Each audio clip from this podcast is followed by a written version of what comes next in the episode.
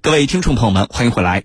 您正在收听到的依然是江苏新闻广播《军情观察》节目，我是郝帅，在中国南京继续为您解码军情。在上半段节目呢，我们一起讨论了德国宣布将大幅提高国防开支，德国的新国防政策发生了哪些转变？此外，我们将继续为您关注俄乌冲突持续，前线战况如何？俄乌两军都有哪些新动向？我们的军事评论员稍后将会为您详细解读。追踪世界军事热点，关注全球战略格局。江苏新闻广播军情观察，主持人郝帅为您传递铿锵有力之声。今天节目之中，我们邀请到的两位军事评论员分别是军事专家陈汉平和军事专家袁周。来看到今天节目的另外一条消息。俄乌冲突持续，前线战况如何？俄乌两军有哪些新动向？军情观察为您详细解读。俄乌冲突来到了第五天，乌克兰多地冲突仍在持续，基辅和哈尔科夫等热点地区前线战况到底如何？俄乌两军分别都有哪些新的动向？当地时间二十七号，俄罗斯总统普京命令俄罗斯战略威慑力量进入特殊战备状态。战略威慑力量包括哪些？什么是所谓的特殊战备状态？针对俄乌局势当中的军事热点，郝帅邀请军事评论员和您一起关注。袁老师，我们首先来说乌克兰首都基辅地区的战况。目前，俄军和乌克兰军队围绕着基辅展开了怎样的争夺？有分析说，俄军对于基辅方向的进攻并没有原先预期的那么顺利。对此，您如何解读呢？好的，关于俄罗斯和乌克兰基辅争夺战，目前可以说消息满天飞。我们作为看客，或者说网民说的吃瓜群众，呃，其实啊，呃，已经是真假难辨了。不过有一个事实是可以确定的，那就是本来俄罗斯计划快速突袭攻占基辅，以加快俄乌冲突的解决进程，这样的战役目的的确没有达成。目前基辅争夺战陷入了一种焦灼的状态，俄军呢确实已经兵临城下，夺占基辅了外围的要点，并对基辅市区展开了多轮的攻击。但是乌克兰军队仍然没有放弃抵抗。按照乌克兰方面公布的信息，首都基辅仍然牢牢地掌握在乌克兰军队手中。应该说啊，俄罗斯军队进攻基辅受阻，呃，目前双方对基辅的争夺也没有停止，战火有愈演愈烈的趋势。如果说接下来双方的和谈谈不出什么结果，基辅很可能还要面临俄罗斯更大规模的进攻或者火力打击。当前俄罗斯进攻基辅的作战没有大家想象的那么顺利。从目前可以获得的信息上来看呢，综合起来有以下几个方面的因素。首先是俄罗斯现代的作战能力有限。俄罗斯这次对基辅的进攻行动啊，原本是计划用突袭行动来快速占领基辅的，从而全面瓦解乌克兰军民的斗志，逼迫乌克兰政府签下城下之盟。而要达到这一战役效果，对俄罗斯军队的现代作战能力要求其实很高。但是我们看到的是，俄罗斯军队仍然是一支传统的机械化军队，战场感知能力和协同作战能力、精确打击能力和体系破坏能力都严重不足。从战场感知能力和作战协同能力上看，俄罗斯军队原本计划用空中精兵突袭来夺占基辅郊外的机场，然后实施大规模的空降。然而，空降部队占领机场之后，后援部队却没有及时跟上，以至于争夺机场的两百多人的小分队遭到了乌克兰军队优势兵力的围攻。虽然最后还是夺占了机场，但是却丧失了大规模激将的机会。这次夺占机场战斗的失利，充分说明啊，俄罗斯军队的战场感知能力较弱，对敌我态势掌握的不够清晰，因此整体上作战协同会出现脱节的问题。而从精确打击和体系破击能力上看，俄罗斯使用精确制导武器的数量严重不足。不仅如此，效果还不是特别理想，没有能够起到瘫痪乌克兰军队指挥系统的体系破击作用。战事发起之后，乌克兰军队仍然可以调动部队，组织不同规模的有效反抗。其次呢，就是俄罗斯的战争目的也限制了军队的行动。由于俄罗斯在此次俄乌冲突中的战争目的并非是吞并乌克兰。而是捍卫自己的安全边界，而且受制于俄罗斯经济状况和国际形势的压力，俄罗斯也不可能将战争的目标定得过高，它只想快打快撤，所以作战方式上采取了区别对待的方式，不以平民为攻击目标，并要求军队尽可能的减少附带伤亡。这样的话，实际上就限制了俄罗斯军队重型武器的使用，火力优势得不到发挥，进攻的效果自然也大受影响。此外，乌克兰的抵抗也是造成了俄罗斯军队进攻受阻的重要原因。毕竟基辅啊是乌克兰的首都，也是属于乌克兰民族占多数的西乌克兰地区。俄罗斯军队进攻行动自然会遭遇到更多的抵抗。主持人，好，谢谢袁老师。我们继续来关注乌克兰第二大城市哈尔科夫的战况。有消息说，俄乌两军在哈尔科夫的市区已经展开了激烈的巷战。那么，哈尔科夫最新战况如何？俄乌两军在城市巷战当中都呈现出了哪些特点呢？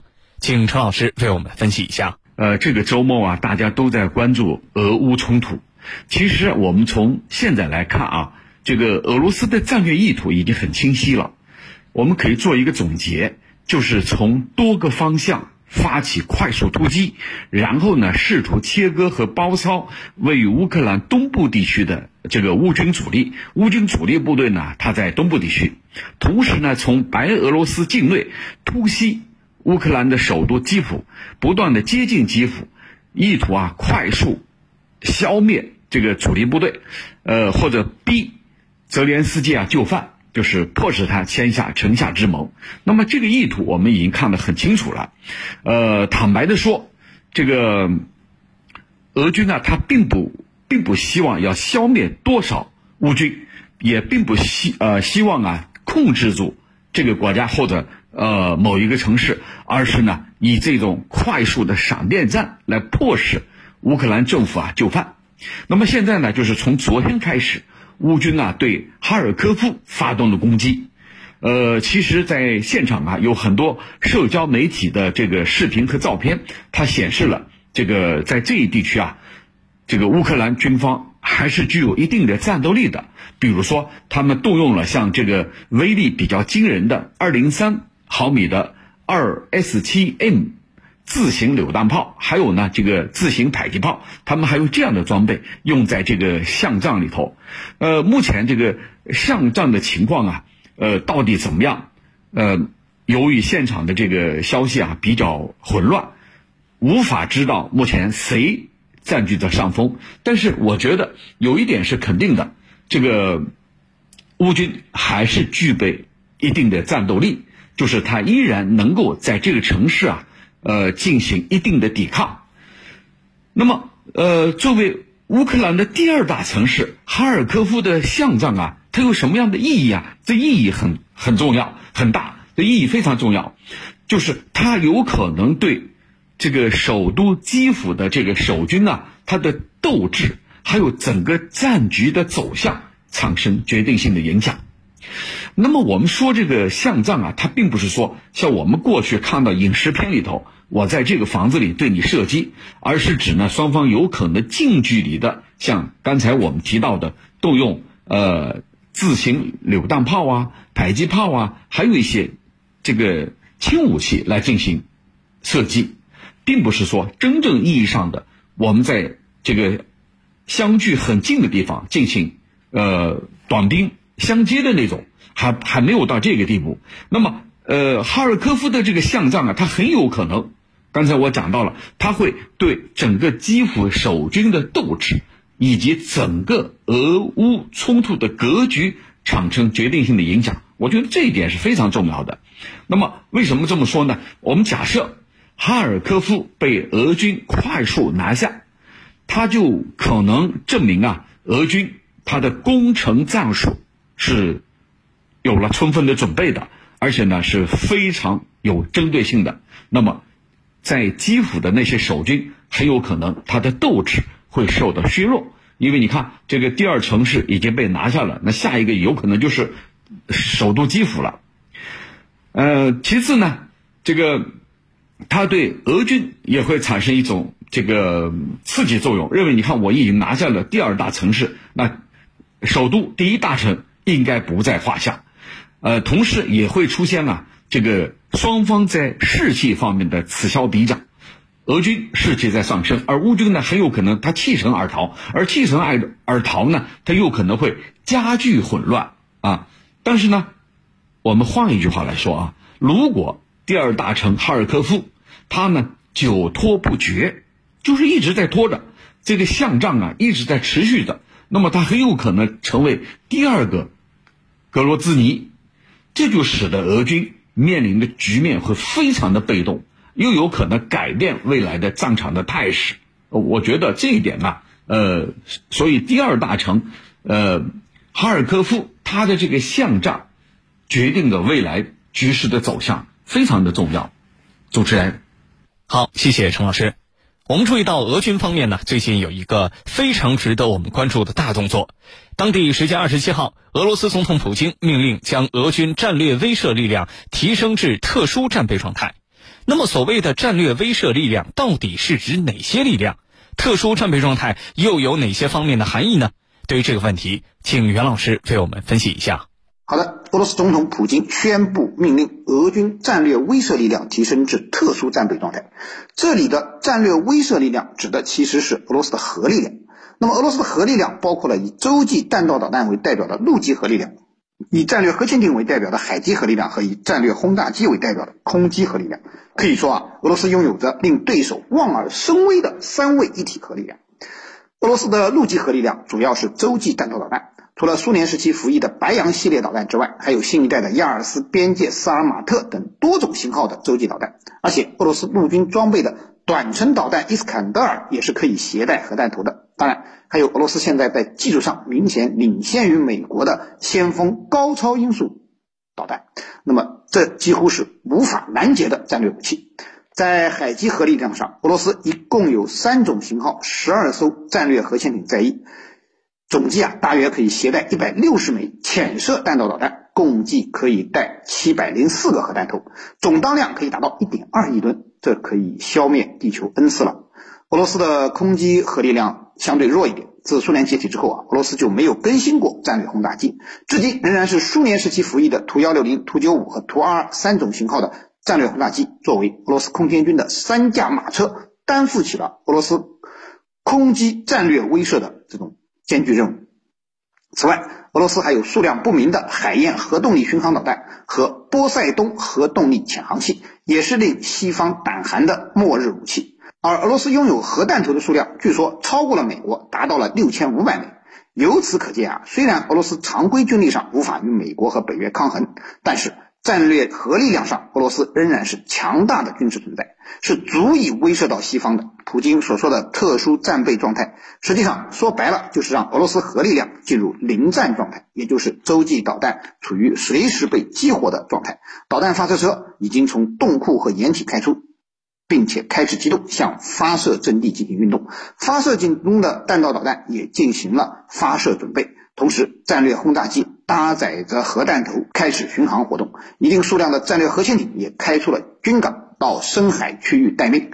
可以说啊，这些搭载了核武器的战略平台，不仅已经瞄准了预定的打击目标，而且随时可以在接到总统指令后完成发射任务，呃，完成对战略目标的核打击。由此我们可以看出啊，普京这次是摆出了要梭哈的架势，准备和西方彻底摊牌。如果西方介入到乌克兰的战事之中，那么普京不惜世界末日也要和西方斗争到底。普京曾经说过，没有俄罗斯的世界，那还有什么意义呢？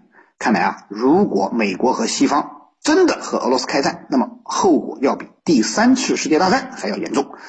就是不知道普京这招极限施压的方式，西方能不能接受得了？主持人，好，谢谢袁老师。军迷时间，军迷时间。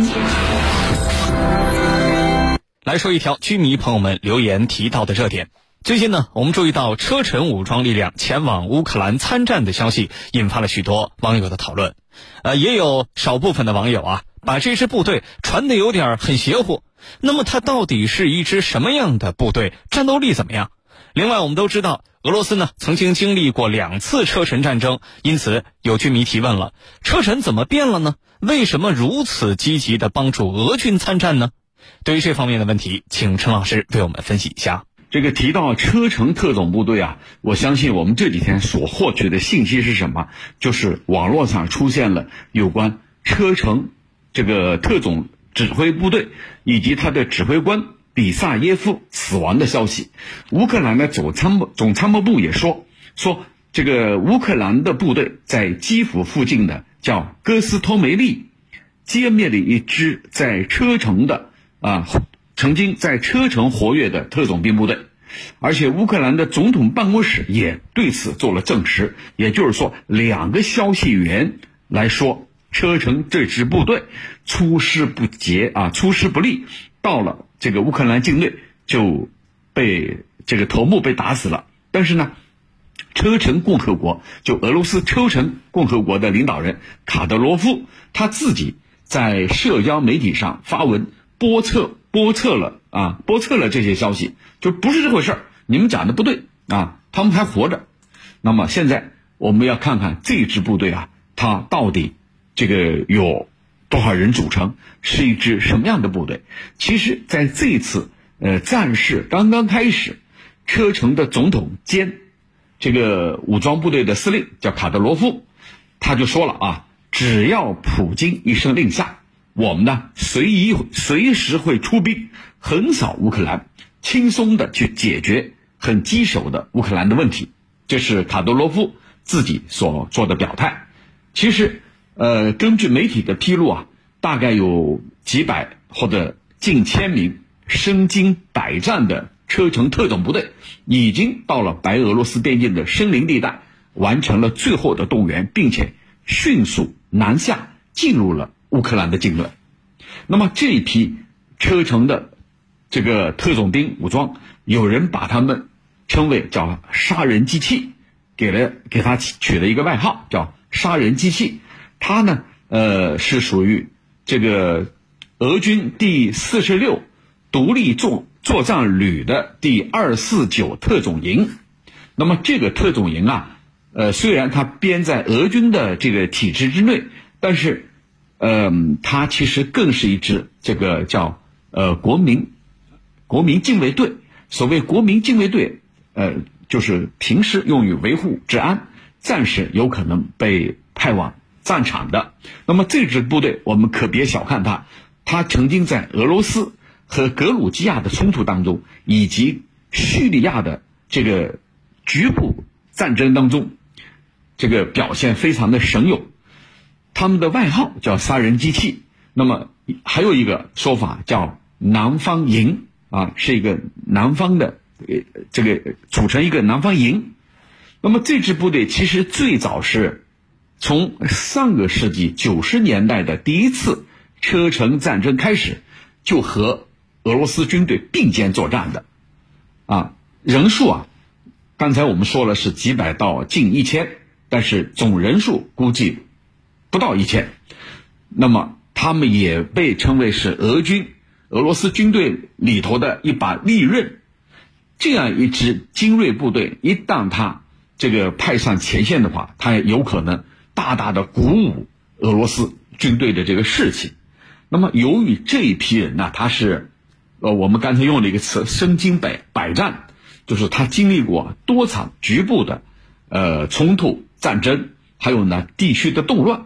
他们经历过各种各样的战火的考验，也就是说，他们的经验，呃，作战实战经验是比较，呃，比较丰富的。